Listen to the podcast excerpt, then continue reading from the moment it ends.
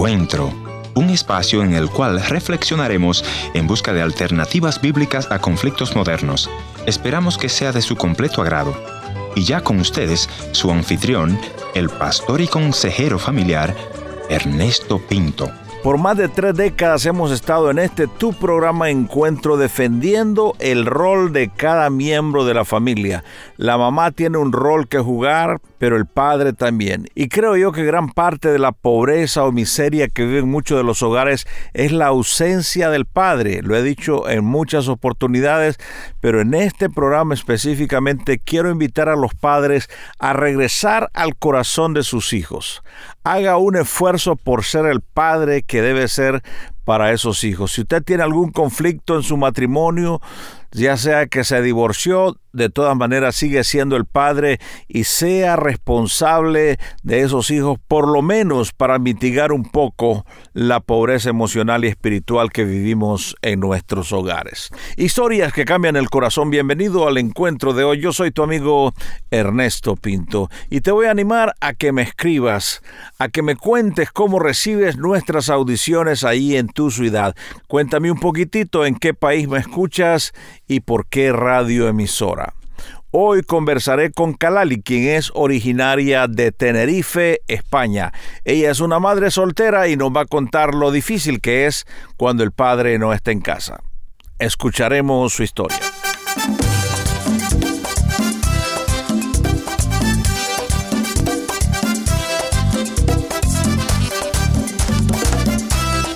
Kalali tiene dos hijas. Eh, ¿Y hace cuánto tiempo está sola con sus hijas, Kalali?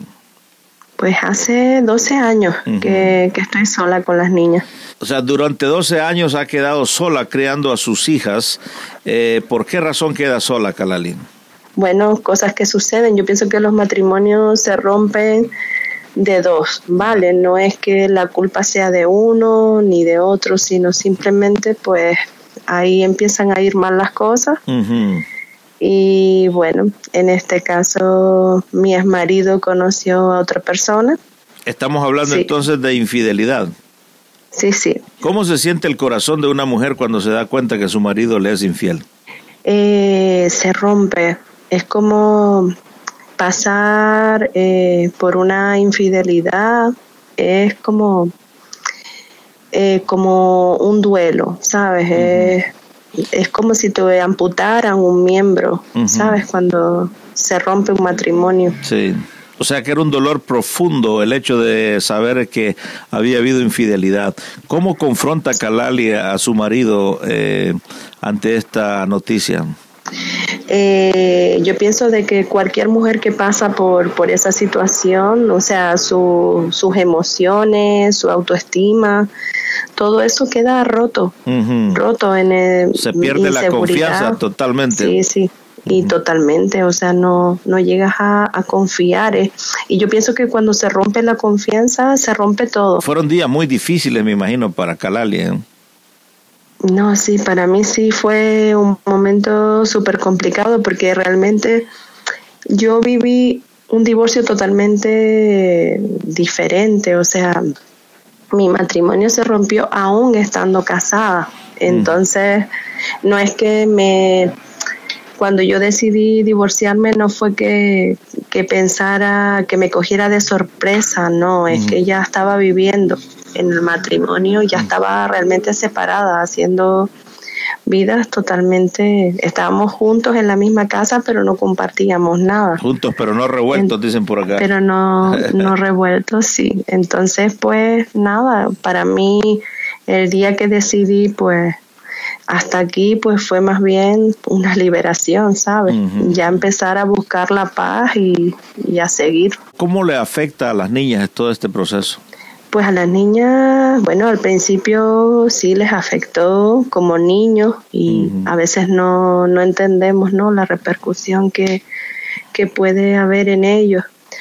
Pero sí, eh, la, la mayor pues se enfermó, estuvo incluso ingresada en un hospital y era por los nervios que había cogido la niña. Claro. La pequeña no, no se enteró, pero porque era muy pequeña, pero que, que sí, que ellos lo sienten y lo pasan mal, pero bueno, luego sinceramente tuvimos una buena, un buen diálogo siempre, él y yo, y por los niños, ¿no? O sea, nosotros nos divorciamos, pero con los niños, mm, con las, por las niñas, pues nos llevamos bien y, y vamos, que él se, se separó de mí, pero no de las niñas. ¿Me explico?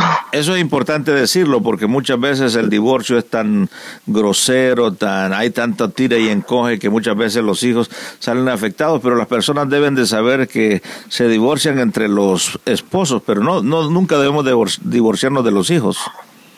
Claro que no.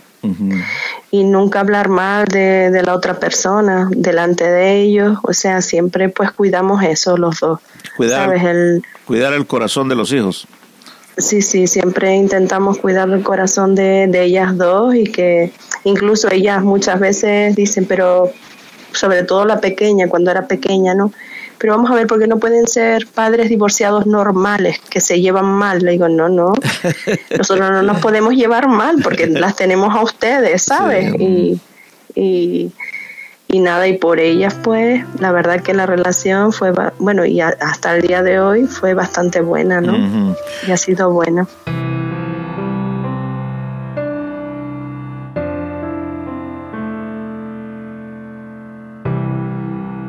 Gracias por continuar en la sintonía de esta audición de encuentro. Si este tópico te interesa, hay muchos como este en nuestra página en el www.encuentro.ca. Pero también me puedes enviar un mensaje de voz al WhatsApp 1204 202 1525. Voy a quedar en espera de tus comentarios o tal vez sugerencias para tópicos de este tu querido encuentro. Kalali es nuestra invitada de hoy. Ella es una madre soltera y nos estaba comentando todas las luchas que atravesó en medio de su divorcio. Mi pregunta, Kalali, para ti es cómo sana tu corazón que ahora me puedes estar contando con mucha alegría y confianza este tema tan difícil. Pues Ernesto, yo el día en que sorprendí a, mi esposo con, la persona que estaba, yo decidí perdonarlos a los dos. Okay. Y se los dije a los dos, les dije, los perdono. Y la verdad que a la hora de cuando uno perdona realmente de, corazón, hay una liberación. Ahí pues ya yo empecé a sentir paz. ¿Por qué? Una paz que la la había perdido durante dos años, cuando él estaba con otra persona y conmigo al mismo tiempo, ¿no? ¿Por qué decide perdonar Kalali? Porque yo quería estar bien delante del Señor y, conmigo misma. Y sabía que necesitaba perdonar, pero por mí misma, ¿sabes? Porque necesitaba sentirme bien. Sí. ¿Sabes? Y no quería que, que en mí, o sea, que, esto en mí mm, produjera amargura, ni resentimiento, ni, mm. ni estar amargada todo el tiempo, yo, para nada. O sea que cuando te divorcias ya eras creyente, ¿no? Claro, sí, sí. ¿Y él no venía a la iglesia o él, él, él nunca fue creyente o cómo fue la cosa? No, él, yo, bueno, yo soy creyente desde que tenía ocho años. Es verdad que me casé con, con, él, él no era cristiano. Sí. En la iglesia evangélica también. y, y yo siempre le hablé del Señor, le hablé y él me decía, tú no te puedes divorciar de mí porque tú eres cristiana y tú te casaste para toda la vida. ¿no? Trataba de manipularte. Sí, sí, yo le decía, mira, perdona, pero si hay por una causa por la cual yo me puedo divorciar, que es si tú me eres infiel mm. y tú lo eres, ¿me entiendes? Entonces, por eso es por lo que yo, yo decidí perdonarlo porque yo tenía mi relación con el Espíritu Santo, mi relación con el Señor y yo no quería que, hubiera nada, ningún obstáculo, ¿sabes? Además que mi felicidad no depende de quién está conmigo, mm. sino de quién está conmigo. Y para mí lo más importante es que Dios esté, su presencia esté en mi vida. Entonces, sí, por eso lo perdoné y, y muy bien, la verdad. Y lo recomiendo a todas las personas que pasen por esto. Muchos jóvenes que me llaman a este programa para pedir consejo, en muchos casos eh, me llaman diciendo tengo un novio que no es creyente, ¿qué debo hacer? Entonces yo les cito la Biblia, ¿verdad? Que no debemos de unirnos en yugo desigual, pero, pero, pero siempre me, bueno, no siempre, pero muchas veces me contestan, ah, pero en el camino se arreglan las cargas, yo lo voy a, yo lo voy a convertir. Eso es un, vamos, un error. Fue lo que tú pensaste. Sí, eh, eso fue un error porque la verdad yo pensé también, yo dije, ah, yo lo voy a convertir, pero no, eso no, eso es engañarse a uno mismo. Yo se lo digo a mis hijas, no unáis en yugo en desigual.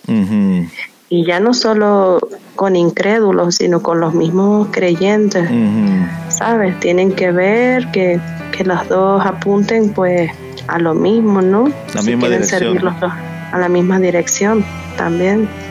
En la noche oscura, en el día de prueba, cuando no siento gozo y me faltan las fuerzas, puedo confiar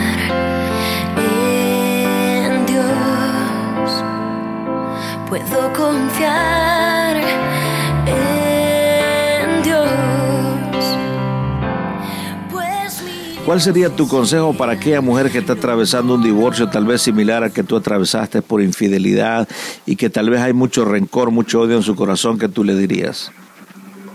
Bueno, yo le diría que, que lo hablaran los dos. Si hay algún ¿sabes? Si pueden eh, perdonarse y seguir adelante, ¿sabes? Eh, pues que luchen por el matrimonio, ¿sabes? porque yo pienso, yo creo en el matrimonio. En este caso, en mi caso, pues mira, no, él decidió quedarse con la otra persona, pero yo hubiera luchado por mi matrimonio. Yo pienso que el matrimonio es para siempre, ¿no? Pero si, si, el, si hay una de las personas que no quieren, que quieren seguir con, con su otra pareja y quieren seguir adelante con un divorcio, pues yo le diría, a cualquier mujer que esté pasando por esto, cualquier hombre que se amen a ellos mismos, ¿vale? Que se amen y, decir, Señor, ¿sabes? Eh, amarse a ti mismo es, es decir, Señor, mira, yo sé que tú estás conmigo, que tú me vas a ayudar, tú me vas a restaurar, ¿sabes? Y, y que no la felicidad no depende de, de, tener a alguien a tu lado, la de, felicidad depende de tener a Cristo entronado en tu corazón, ¿sabes? Tal vez te está escuchando una mujer que no tiene a Cristo en su corazón, ¿qué le dirías? Pues yo le diría que ánimo, que, que busque al Señor, que Él es el único que te puede dar paz en medio de, de, de ese tormento, porque se vive un tormento en ese tipo de situación. Sabes, que busque a alguien, que, que busque una iglesia, que, que, en el Señor él, él, le puede dar la paz que está buscando. Bueno, Kalali, quiero agradecerte por venir al encuentro de hoy. bueno, bendiciones. Chao, chao.